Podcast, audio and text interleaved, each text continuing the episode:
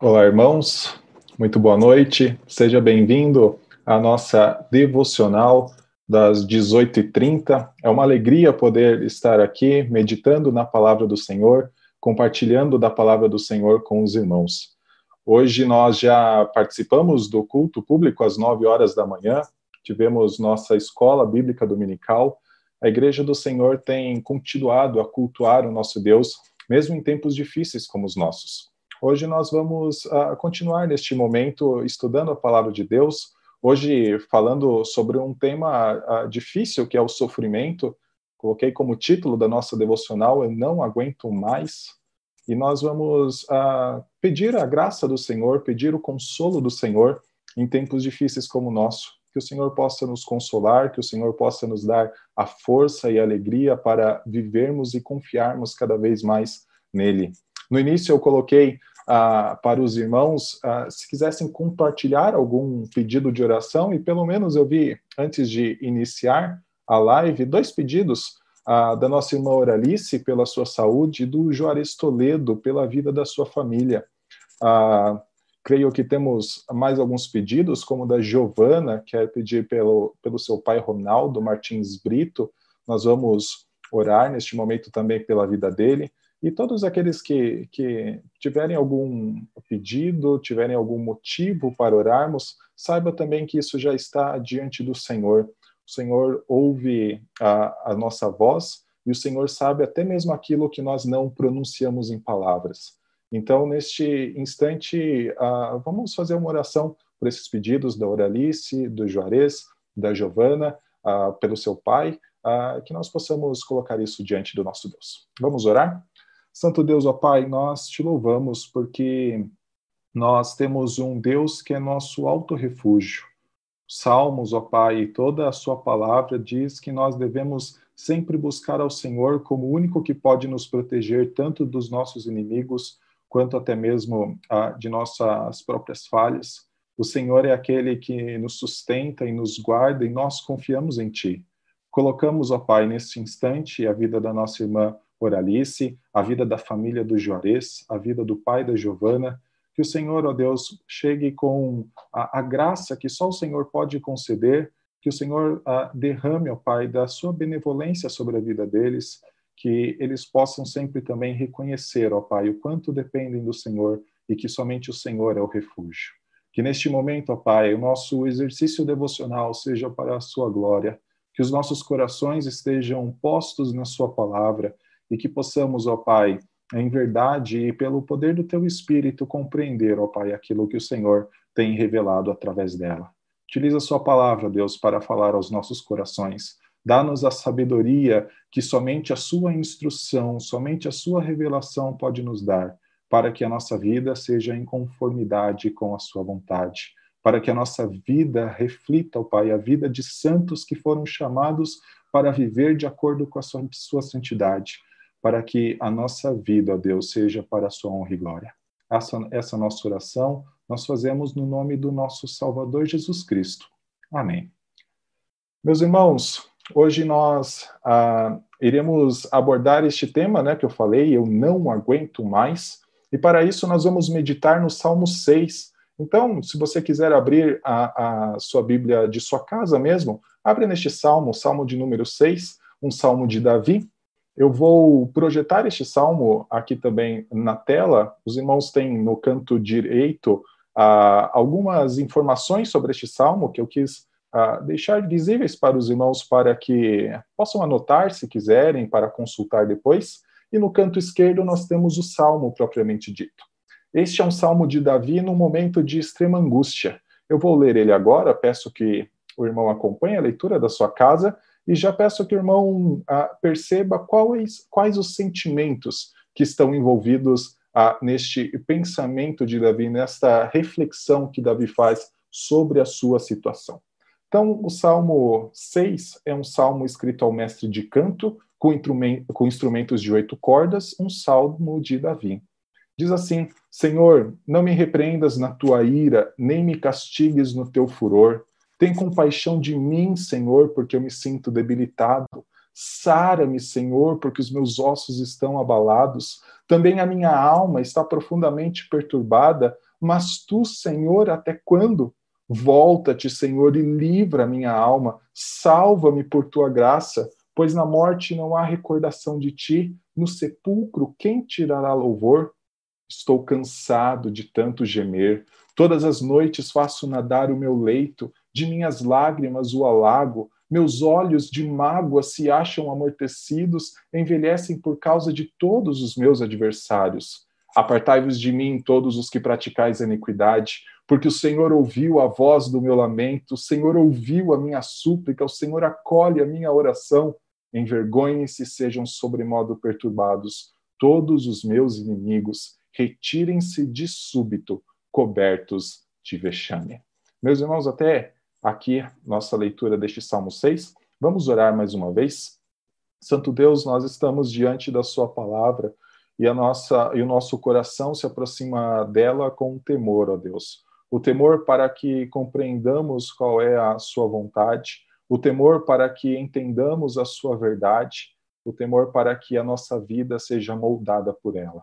Senhor, neste instante, crendo que ela é a única regra de fé e prática da nossa vida e crendo que há belezas nelas que nós jamais talvez venhamos a compreender ainda aqui, nós pedimos que o teu Santo Espírito, ó Pai, revele ah, aquilo que o Senhor deseja que compreendamos neste momento. Utiliza, ó Pai, a instrumentalidade da Sua palavra para que nós possamos compreender, ó Pai, quem Tu és, compreender quem nós somos e como nós precisamos de um relacionamento contigo.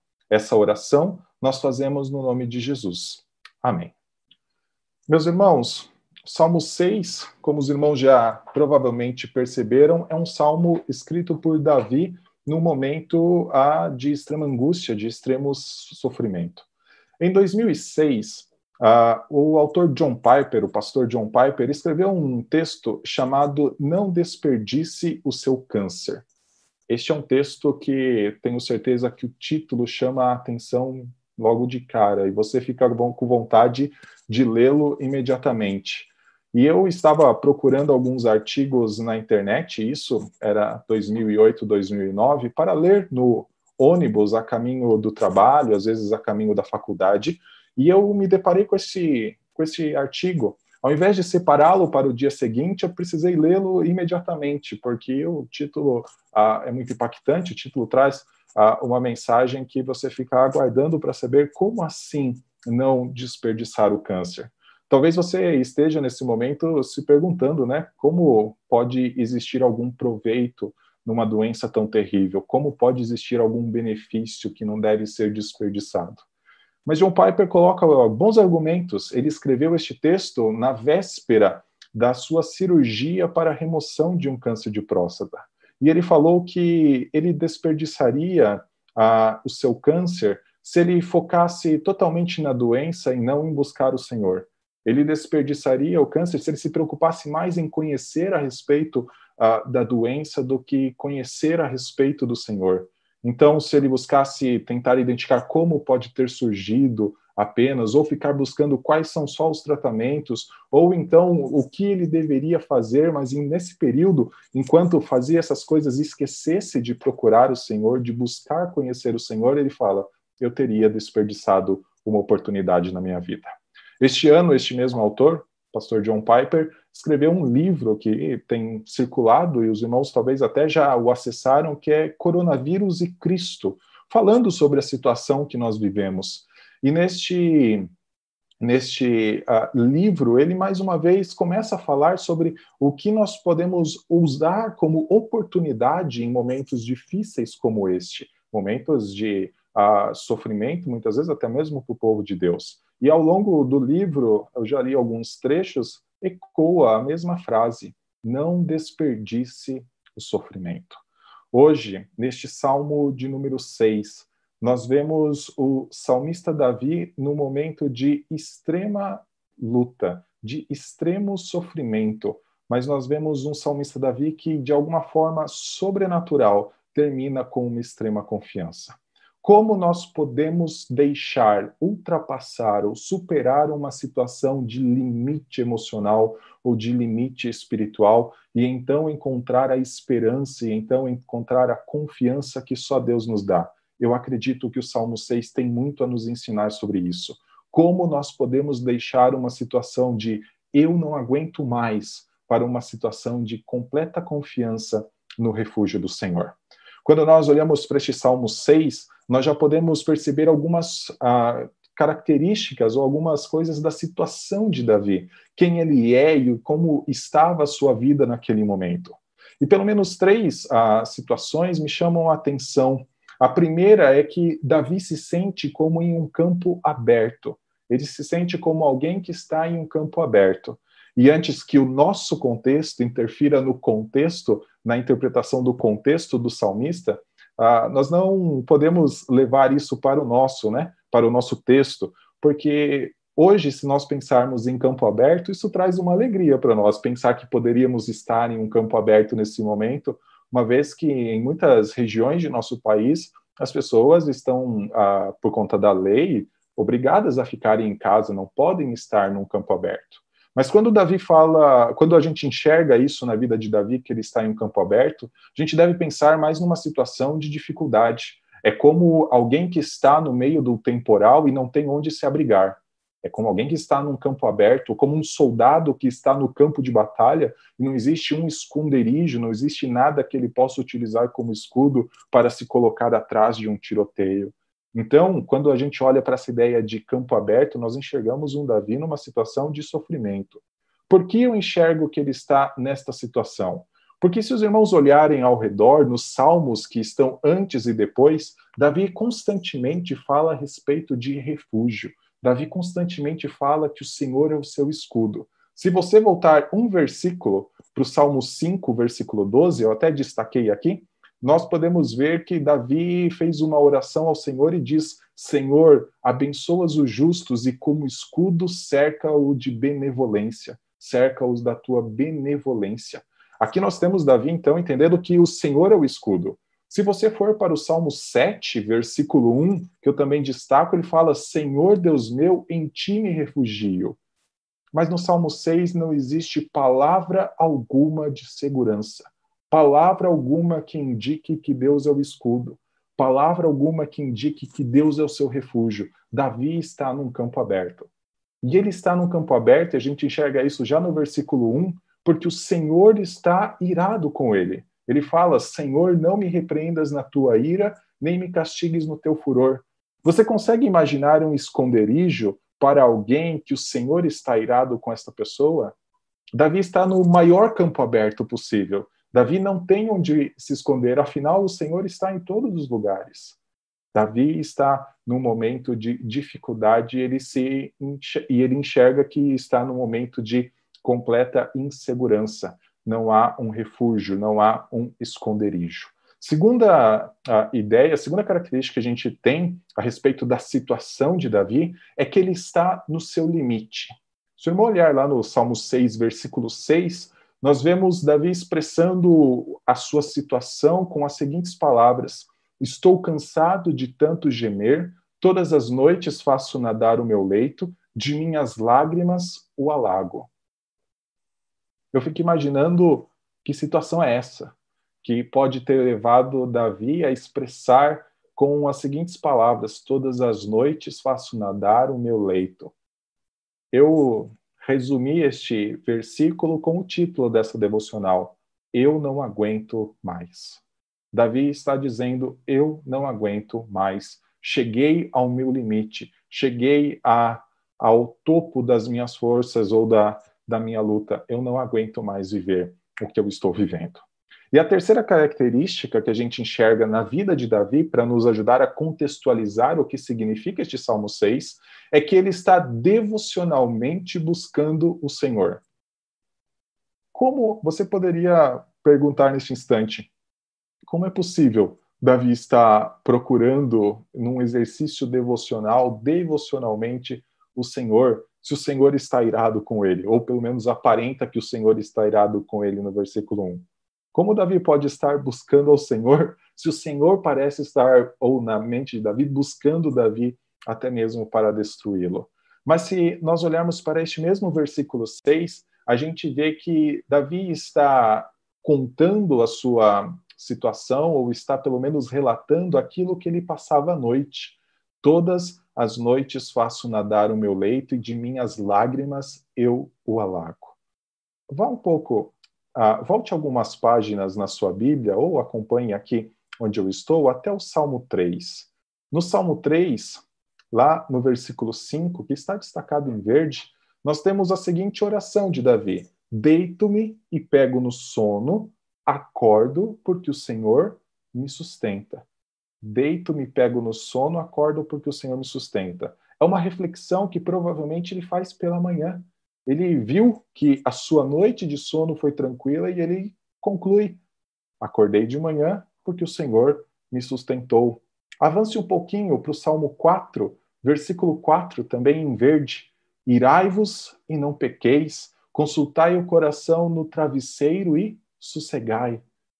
Provavelmente algo que Davi fazia à noite, passava suas emoções, passava aquilo que ele tinha vivido ah, durante o dia, colocava o seu coração no travesseiro e sossegava, não deixava a sua ira tomar conta. Salmo 5, versículo 3: De manhã, Senhor, ouves a minha voz, de manhã te apresento a minha oração e fico esperando. Logo de manhã, ele apresenta as suas petições ao Senhor, ou até mesmo o seu louvor, porque o Senhor o sustentou em seu sono à noite, e ele fica esperando. E no Salmo 6, como nós já vimos, nós temos aqui um Davi que expressa suas emoções noturnas. Todas as noites faço nadar o meu leito, de minhas lágrimas eu o alago. O que isso significa para nós? Por que, que eu estou dizendo que Davi está num exercício devocional? Porque esta foi a instrução do Senhor. Era isso que ele deveria fazer em sua vida. Lembram-se do Salmo 1, versículo 2, que fala do bem-aventurado?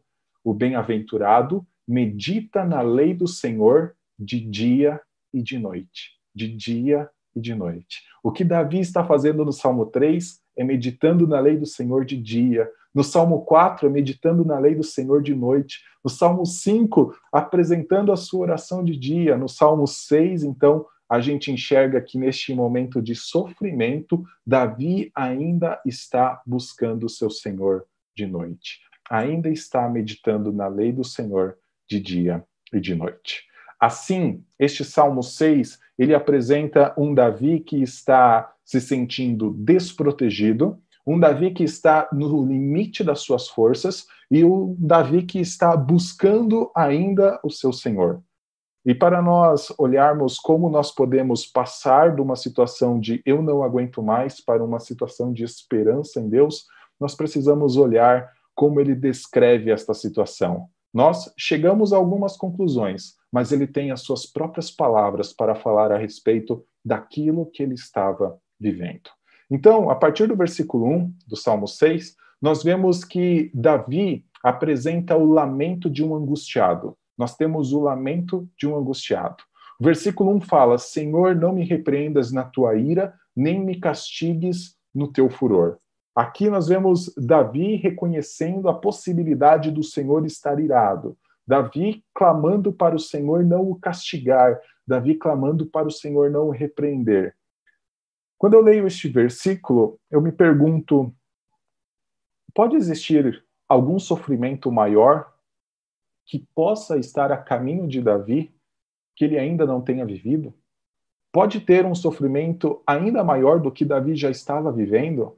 Se nós lembrarmos do versículo 6, ele já estava toda noite fazendo o seu leito, a linguagem poética, é claro, se alagar de lágrimas. É como se toda a noite ele chorasse por causa da situação que vivesse. Pode existir ainda algo mais pesado para ele viver? Pode existir ainda sofrimento maior? Ele diz que sim. Ele fala: Senhor, não me repreendas na tua ira, nem me castigues no teu furor. Quando a gente olha para esse pedido de Davi, a gente tem que ter em mente o que toda a Escritura fala a respeito do cuidado do Senhor para com seu povo A Bíblia fala que o Senhor disciplina. A gente enxerga um Davi aqui, provavelmente, sobre a disciplina de Deus. A gente enxerga um Davi que está falando da ira de Deus, pedindo para Deus não castigá-lo. Mas nós temos que lembrar que Deus disciplina aos seus filhos, não para a destruição dos seus filhos, mas para a salvação dos seus filhos. Eu tenho certeza que isso passa pela mente de Davi. Afinal, ele é um homem num exercício devocional. Ele é um homem que está buscando verdadeiramente o relacionamento com o seu Senhor. Ele não está desperdiçando o seu sofrimento, esquecendo da existência do seu Senhor. Quando nós vivemos o sofrimento, e é isso que me vem à mente olhando este versículo, lendo os textos de John Piper que eu mencionei no início, quando nós encaramos o sofrimento, é muito comum nós olharmos somente para o sofrimento e esquecermos do Senhor. É comum nós a reduzirmos a nossa visão apenas aquilo que nós vivemos naquele momento e esquecermos do cuidado do Senhor. Davi enxerga a disciplina de um pai, mas ele está pedindo: não me castigues, não traga algo mais pesado, não me repreendas no teu furor, porque ele sabia que poderia existir algo a mais. E este algo a mais já seria uma descaracterização, como talvez um pai disciplinando o filho, seria mais um Deus destruindo ou disciplinando a sua criação, a, aqueles que se afastaram dele. Então, nós vemos um Davi aqui clamando para que o Senhor não estenda a sua ira até um castigo, para que o Senhor não estenda a sua ira até uma repreensão. E esses pedidos de Davi, eles aumentam. A partir do versículo 2, nós enxergamos vários uh, imperativos, até mesmo dos, de Davi falando, por exemplo, tem compaixão de mim, Senhor, porque eu me sinto debilitado, sara-me, Senhor, porque os meus ossos estão abalados, também a minha alma está profundamente perturbada, mas tu, Senhor, até quando?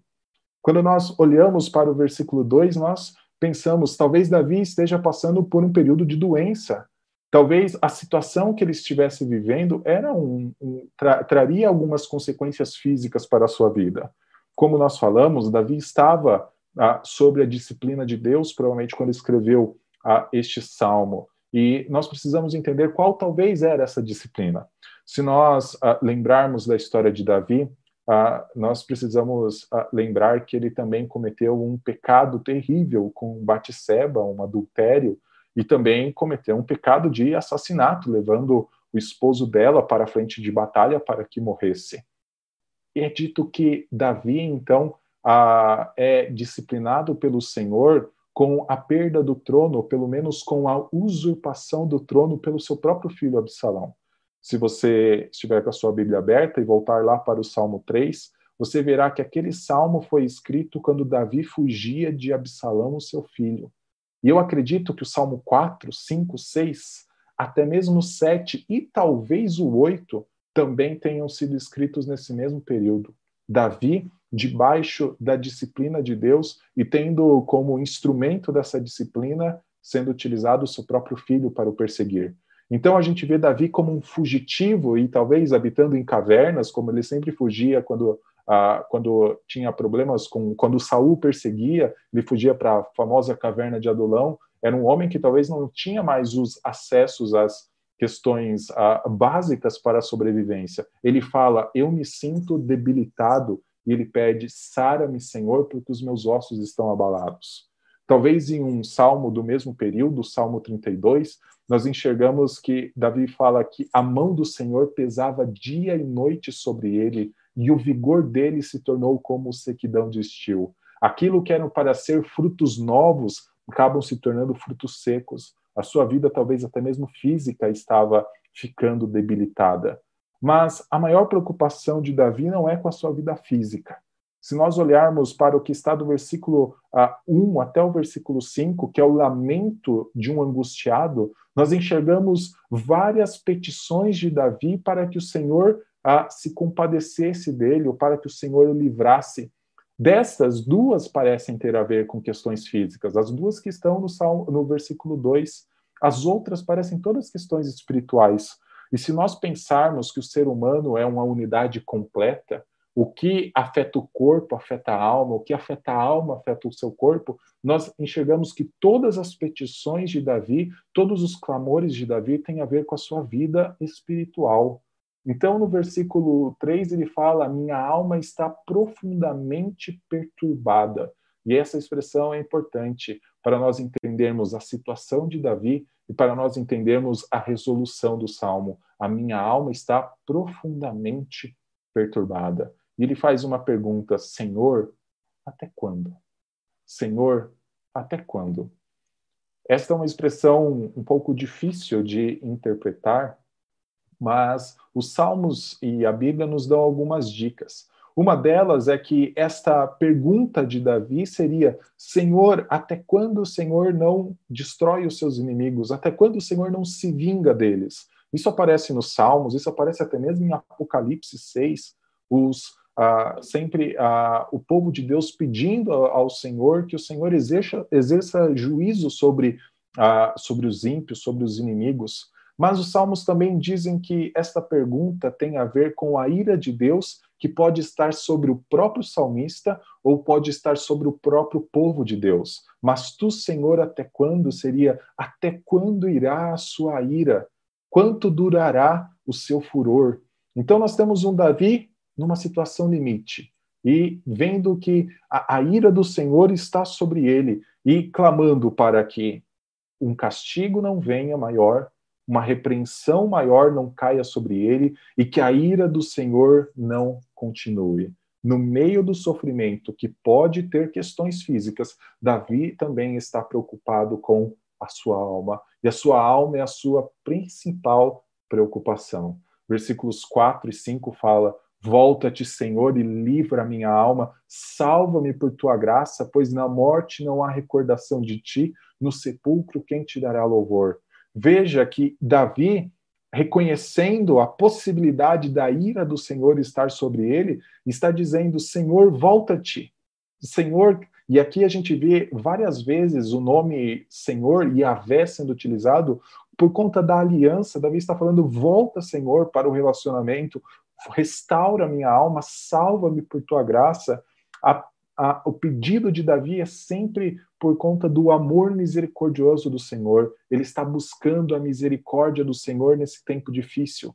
Ele está buscando a graça do Senhor num período em que ele está dizendo: Eu não aguento mais.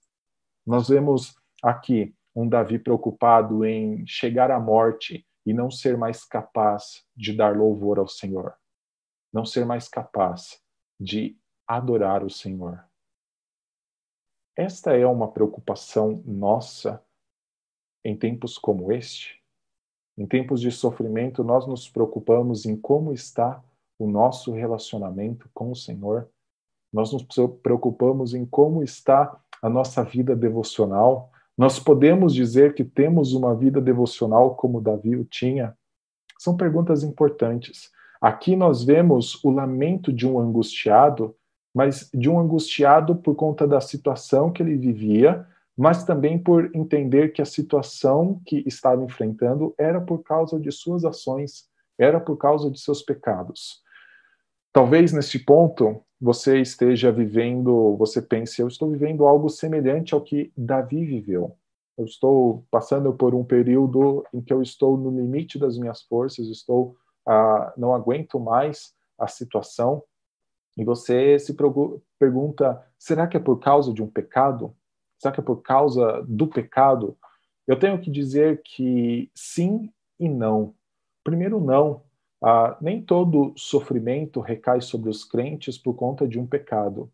Às vezes, o Senhor disciplina o mundo em geral e os crentes, no meio disso, sofrem. Os crentes, ah, no meio do juízo do Senhor, passam também pela dificuldade. Mas às vezes há sofrimento que é colocado sobre nossa vida para que nós nos apeguemos ainda mais ao nosso Senhor, para que nós dependamos ainda mais da sua misericórdia. Eu lembro das palavras de Paulo quando ele pediu para Deus remover o espinho na carne por três vezes, e a resposta que ele obteve é: A minha graça te basta. Eu não consigo enxergar, talvez, que o sofrimento, o espinho na carne de Paulo, fosse por causa de algum pecado. Mas o Senhor está dizendo para ele que ele continuará com o sofrimento. é que a graça de Deus basta. O relacionamento com Deus é suficiente. O relacionamento com Deus deve trazer o contentamento que Paulo necessitava, que Davi necessitava e que nós necessitávamos. Só que o salmo me diz também que sofrimento pode ser por conta de pecado. Pode ser, às vezes, por conta de pecado individual e Deus disciplinando seus filhos individualmente. Às vezes é uma disciplina mais ampla, mais uh, com um aspecto mais geral, que recai uh, ao redor da igreja, mas a igreja sofre. Como nós podemos olhar nesse tempo de coronavírus? O mundo inteiro está sobre, sobre essa, esse sofrimento, enfrentando esse vírus. Mas nossas igrejas estão ah, não podendo se reunir ali adorando pela internet, o que é mais difícil, o que a gente ah, deseja que passe logo este período. Mas a ideia é que o sofrimento na vida de um crente tem um caráter de disciplina e de purificação e não de destruição.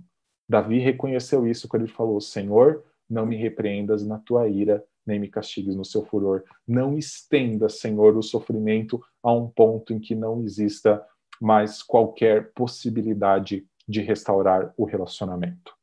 Do versículo 6 ao 7, nós enxergamos um, uh, um Davi que está mostrando que o seu sofrimento é mesclado com a sua devoção. O seu sofrimento faz com que ele chegue ao limite, ele apresenta palavras e expressões que mostram que ele está no limite das suas forças, mas ao mesmo tempo ele está nos mostrando que aqui existe a sua devoção.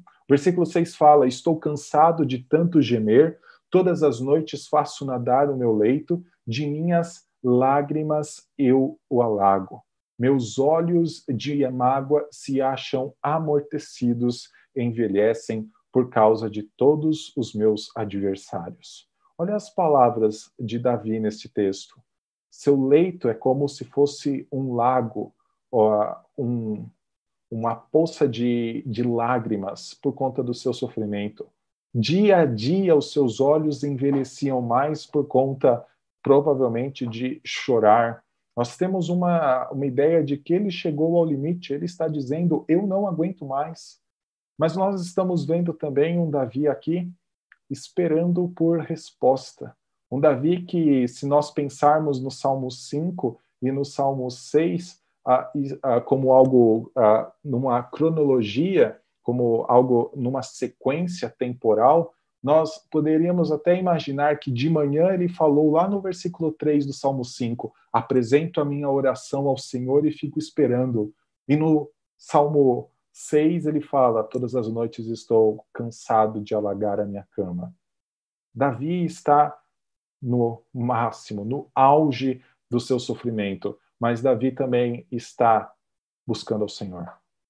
Quando eu vejo esta ideia de Davi refletindo sobre os seus sentimentos durante a noite, eu vejo uma conexão com outras, uh, outros textos bíblicos que mostram que à noite, geralmente, nós pensamos ou refletimos mais sobre nossa situação. O apóstolo Paulo, quando escreve em Efésios, capítulo 5, ele fala que os casais não deveriam deixar o sol se pôr sobre a ira. A ira, as disputas deveriam ser resolvidas antes da noite. Ah, ou então, quando a gente olha para o próprio Salmo 4, nós vemos que ah, Davi fala: consulte o coração no travesseiro e sossegue. Por que será que Davi está neste momento de tamanha dificuldade? Eu enxergo talvez o que muitas vezes a noite representa para todos nós. Muitas vezes nós chegamos em casa depois de um longo dia de trabalho, às vezes da faculdade, quando vamos colocar a cabeça no travesseiro e apesar de existir silêncio ao nosso redor, a nossa mente não deixa a gente descansar. Parece um silêncio ensurdecedor, se é possível falar assim. Nós pensamos talvez na conta bancária que está negativa, pensamos em algum problema que surgiu ao longo de, do dia em nosso trabalho e que talvez ameace o nosso trabalho. Talvez nós estejamos com nossas cabeças no travesseiro todas as noites pensando como será a situação do nosso país daqui para frente, Como será a situação no meu emprego daqui para frente? Ah, talvez a gente esteja deitado em nossa cama, olhamos para o lado enxergamos uma pessoa que está magoada com a gente por algo que fizemos ou deixamos de fazer. Talvez recebemos a notícia de alguém com uma doença terrível, talvez até alguém com coronavírus. A noite tende a ter esta característica de o sofrimento se tornar mais latente, o sofrimento se tornar mais presente e ele até mesmo nos angustiar mais. Porque é o momento onde deixamos a rotina, a nossa mente não mais está ocupada com o nosso trabalho, e talvez períodos como este, em que nós precisamos, às vezes, talvez você esteja ainda trabalhando oito horas por dia, precisando ir para o seu trabalho, ou talvez fazendo home office, esse período está ocupado com o seu trabalho, mas talvez a gente volte para casa e ao voltar para casa a gente não tem mais a possibilidade de sair, não tem mais a possibilidade de encontrar amigos, e talvez o que recaia é simplesmente esses pensamentos sobre o sofrimento. Talvez a gente desperdice a possibilidade de pensar sobre o sofrimento e este pensar sofrimento levar-nos como Davi a buscarmos ao Senhor enchendo o tempo que se tornou livre com filmes, séries, Netflix, talvez estejamos desperdiçando isso. Davi, quando ele fala, estou alargando o meu leito todas as noites, ele está mostrando alguém também que, como vem fazendo devocionalmente de dia e de noite, de dia e de noite, ele está também confrontando a sua situação com a palavra do Senhor. É uma mescla. Tem sofrimento nas suas lágrimas, mas também tem a devoção de alguém que busca o Senhor. E ele fala que ah, o sofrimento está atrelado aos seus adversários. Os meus olhos de mágoa se acham amortecidos, envelhecem por causa de todos os meus adversários. A partir daqui, nós temos uma dica e que nós veremos que há uma mudança completa na, na tonalidade do salmo. Alguém que estava falando sobre a, o, o, estar no limite, o estar angustiado ao ponto de não conseguir a, a mais deixar, digamos, a sua cama seca. Ele fala a partir do versículo 8: Apartai-vos de mim, todos os que praticais a iniquidade, porque o Senhor ouviu a voz do meu lamento, o Senhor ouviu a minha súplica, o Senhor acolhe a minha oração envergonhem-se e sejam sobremodo perturbados todos os meus inimigos, retirem-se de súbito, cobertos de vexame.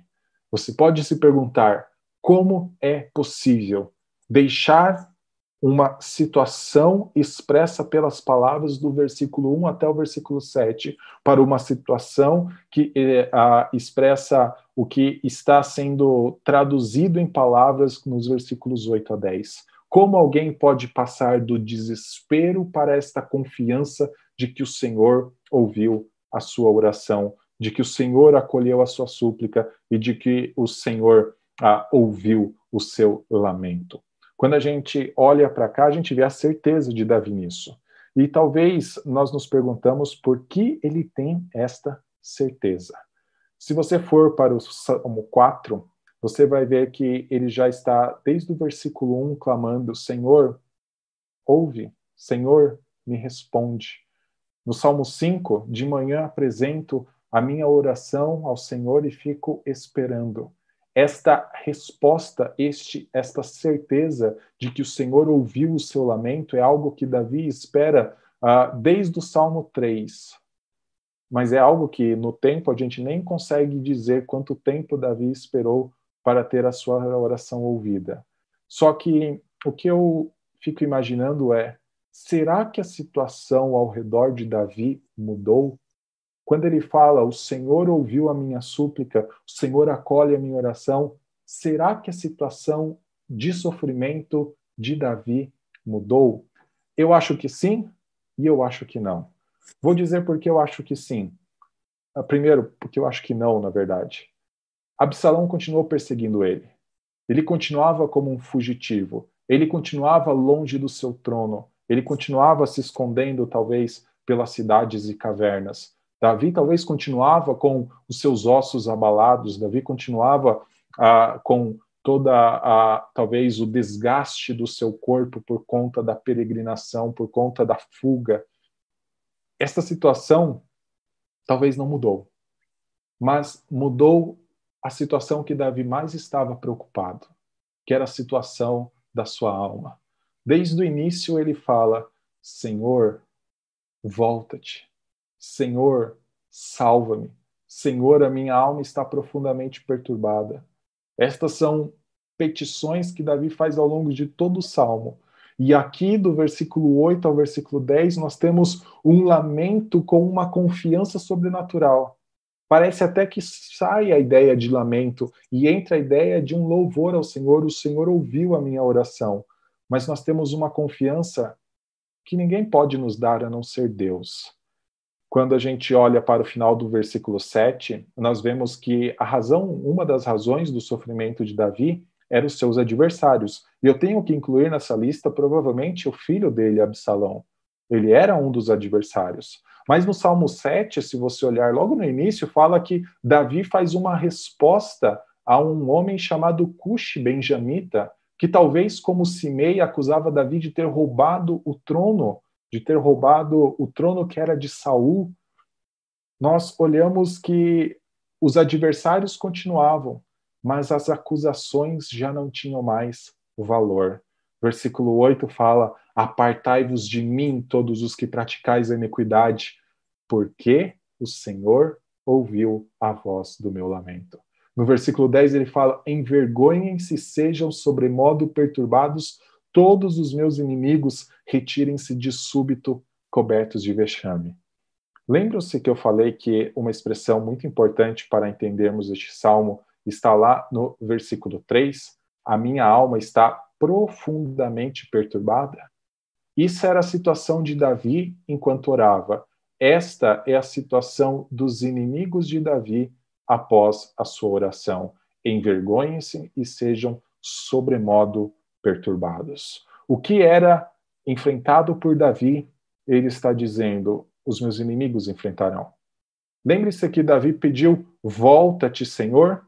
Aqui ele fala: retirem-se, que é a mesma palavra, voltem de súbito cobertos de vexame. Davi está reconhecendo que o Senhor não está mais distante. O Senhor voltou. O Senhor a reestabeleceu o relacionamento. O Senhor não agravaria o sofrimento a ponto de virar um castigo, a ponto de virar uma punição. O Senhor não permitiria que o seu servo visse a morte e não se lembrasse mais de Deus, não louvasse mais a Deus. Davi reconhece que os seus pecados estavam perdoados. Davi reconhece que aquilo que trazia a ira de Deus não existia mais. Não existia mais para a sua vida, mas talvez continuaria existindo para a vida dos seus inimigos. Eles deveriam voltar cobertos de vexame. E quando a gente olha para essa expressão vexame, vergonha, eu fico imaginando quais seriam o vexame que Davi está pensando que os seus inimigos poderiam viver a partir de agora, porque o Senhor havia ah, ouvido a sua oração, porque o Senhor havia ouvido, ah, o Senhor tinha ouvido a sua súplica. Eu imagino que eles voltariam com vergonha porque as suas acusações não seriam mais válidas. As suas acusações de Davi como um usurpador, as suas acusações de Davi como alguém que ah, tirou o trono de Saul não seriam mais válidas. E é isso que eu acho que Davi faz no Salmo 7. Ele responde a todas as falsas acusações. Falsas acusações não porque a Davi não tenha pecado, mas porque naquilo que estavam acusando era falso. O pecado de Davi aqui está sendo perdoado. Quando faço aqui um, um breve parênteses, quando eu penso, uh, tento responder o porquê Davi era um homem segundo o coração de Deus, o que você imagina? Qual, por que ele era considerado um homem segundo o coração de Deus? Talvez a gente pense num Davi que serviu ao seu Senhor, num Davi que saía nas batalhas à frente do seu povo, um Davi disposto a servir ao Senhor em todo o tempo, até disposto a construir o templo, mesmo que o Senhor ah, houvesse dito que os filhos dele construiria. Mas a gente não pode esquecer que Davi também era um homem com falhas. também é um homem que enfrentou o sofrimento por conta dos seus pecados. De onde vem a ideia de que Davi era um homem segundo o coração de Deus? Eu enxergo que neste Salmo 6 nós temos a virada. A virada de alguém que passa a ter o seu coração completamente moldado por conta do perdão que é concedido por Deus. Ele coloca a sua cabeça no travesseiro e os seus pecados não mais o acusam. Ele coloca a sua cabeça no travesseiro e, apesar de existir inimigos ao redor ainda querendo matá-lo fisicamente falando, não há mais possibilidade de matá-lo espiritualmente falando. O castigo do Senhor não seria mais derramado. A repreensão do Senhor que não cai sobre os filhos não seria mais ah, derramada sobre ele. O Senhor ouviu a oração. No momento de angústia, nós precisamos buscar o nosso Deus pensando justamente nisso. Como está o nosso relacionamento com Ele? Às vezes nós buscamos o Senhor somente para obter a resposta em relação ao nosso sofrimento. Davi colocou isso diante do Senhor, nós precisamos colocar isso diante do Senhor. Mas Davi sempre estava preocupado com a sua alma.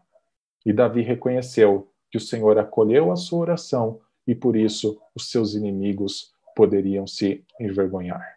Eu coloquei neste canto um versículo para nós pensarmos sobre como isso nos mostra que nós também, se cremos em Deus, se cremos em Jesus Cristo, não temos mais a pressão que a culpa pelos nossos pecados traziam sobre nós.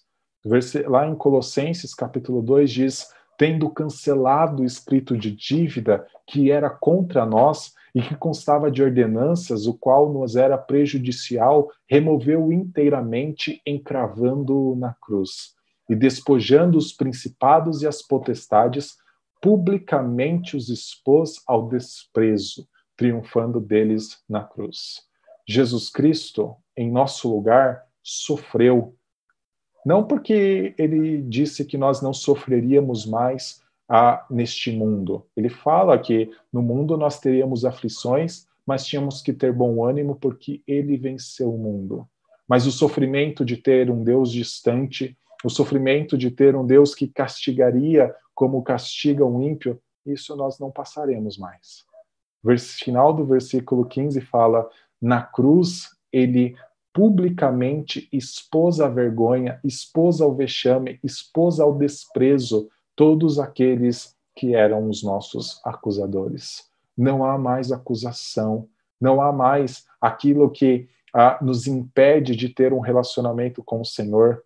E Davi reconheceu isso nesses versículos 8 a 10. O relacionamento com o Senhor foi reestabelecido. O relacionamento com o Senhor pôde ser novamente ah, retomado. O Senhor ouviu a sua oração uma oração de súplica, uma oração de confissão, um lamento diante do Senhor.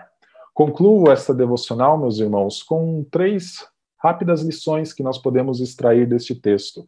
A primeira é, para nós, o sofrimento, ele não é condenatório. Se nós estamos em Cristo Jesus, o sofrimento não é uma condenação. O sofrimento tem um caráter de purificação. Passar pelo sofrimento, Pedro falava, ah, era a ideia de nós nos aproximarmos mais e dependermos mais de Deus. A nossa fé é provada, a nossa fé é testada e nós buscamos maior intimidade, maior relacionamento com o Senhor. Para nós, o sofrimento não é uma condenação. Para nós, o sofrimento pode ser uma disciplina do Pai, pode ser o nosso Deus disciplinando os seus filhos em amor a Ele mas o, o sofrimento nunca é para a nossa condenação. Quando ah, nós olhamos para este salmo, uma segunda lição que nós extraímos dele é que nós podemos estar com o sofrimento presente, mas a nossa esperança pode ser reavivada. O sofrimento pode continuar, as situações que trazem choro, as situações que às vezes trazem angústia, podem continuar em nossa vida, mas a nossa esperança no nosso relacionamento com Deus pode ser reavivada. Davi falou: O Senhor ouviu a minha oração, o Senhor acolhe a minha súplica. Davi fala: O Senhor ouviu o meu lamento. Ele tem uma confiança, mesmo que a situação externa não tenha mudado, internamente o seu coração vibra de alegria por conta do perdão de Deus, mesmo que externamente as dores ainda existem. Passar por um sofrimento pode ser passar por ele com esperança. Este salmo nos mostra isso. E a última lição que eu quero trazer é que Davi enxergou este momento de sofrimento como uma oportunidade. E nós também devemos olhar para o sofrimento como uma oportunidade. Não desperdicemos períodos como este deixando de buscar ao Senhor. Talvez você conheça mais hoje sobre coronavírus do que você, nesse período, buscou conhecer a respeito de Deus. Não faça isso. Não desperdice o sofrimento. Não desperdice uma situação difícil. Busque conhecer o Senhor. Busque se relacionar com o Senhor. Não permita que os seus olhos estejam postos somente naquilo que demonstra tristeza e às vezes morte ao seu redor. Coloque o seu coração no Senhor. Utilize este momento para ler a Bíblia. Utilize esse momento para fazer como Davi, meditar na lei do Senhor de dia e de noite, de dia e de noite. Nós nunca tivemos, talvez, se a gente fica sempre falando que não temos tempo para ler a Bíblia, nós nunca tivemos tanto tempo para ler a Bíblia como nós temos atualmente. Aproveite este momento. Sabe por quê? O Senhor já nos perdoou se nós cremos em Cristo Jesus. E o Senhor já expôs qualquer tipo de acusação, já expôs qualquer tipo uh, de acusadores que pudessem impedir o relacionamento com Ele. O Senhor já os expôs à vergonha e o relacionamento com Deus está mantido por conta da obra salvadora de Cristo. Essa é a nossa esperança. Esta é a nossa confiança sobrenatural. Os nossos olhos veem sofrimento, os nossos olhos veem lutas, mas o nosso coração enxerga uma paz que só Deus pode dar, uma paz que é sobre o nosso entendimento, uma paz que excede todo o entendimento. Que o nosso Senhor nos abençoe por meio da Sua palavra. Vamos fazer agora uma última oração. Então, nós encerraremos a nossa live, este momento devocional. Santo Deus, nós te louvamos, ó Pai, porque a Sua palavra nos mostra que os nossos olhos estão postos naquilo que é maior do que nós simplesmente enxergamos. Nós temos olhos que fazem parte de nosso corpo e que enxergam as lutas, que enxergam o sofrimento, que enxergam doenças, que enxergam a morte, ó Deus. Mas temos olhos também que são olhos da fé, possibilitados pela confiança que temos em Deus, de que a nossa vida está atrelada, a nossa vida está em um relacionamento com o Senhor. Nós pedimos perdão a Deus por todas as vezes que ah, cometemos atos que são uma afronta, que são um risco a este relacionamento mas nós descansamos, ó Pai, e pedimos que o Senhor nos reoriente por meio da Sua palavra, para que este relacionamento, ó Pai, sempre expresse aquilo que é a nossa confiança, que o Senhor nos dará uma vida eterna, que o Senhor possibilitará que nós o louvemos para todo sempre.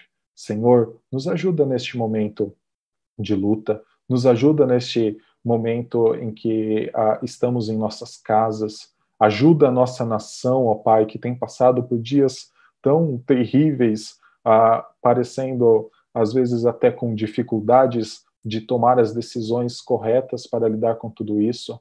Nós sabemos que nós ah, precisamos clamar pelas nossas autoridades e nós fazemos isso. Dá-lhe sabedoria, Senhor, para lidar com esta situação. Mas, Senhor, acima de tudo, que a nossa esperança esteja em Ti, que a nossa segurança esteja no Senhor. Esta é a oração que nós fazemos, pedindo que a sua bênção esteja conosco, no nome santo de Cristo Jesus. Amém.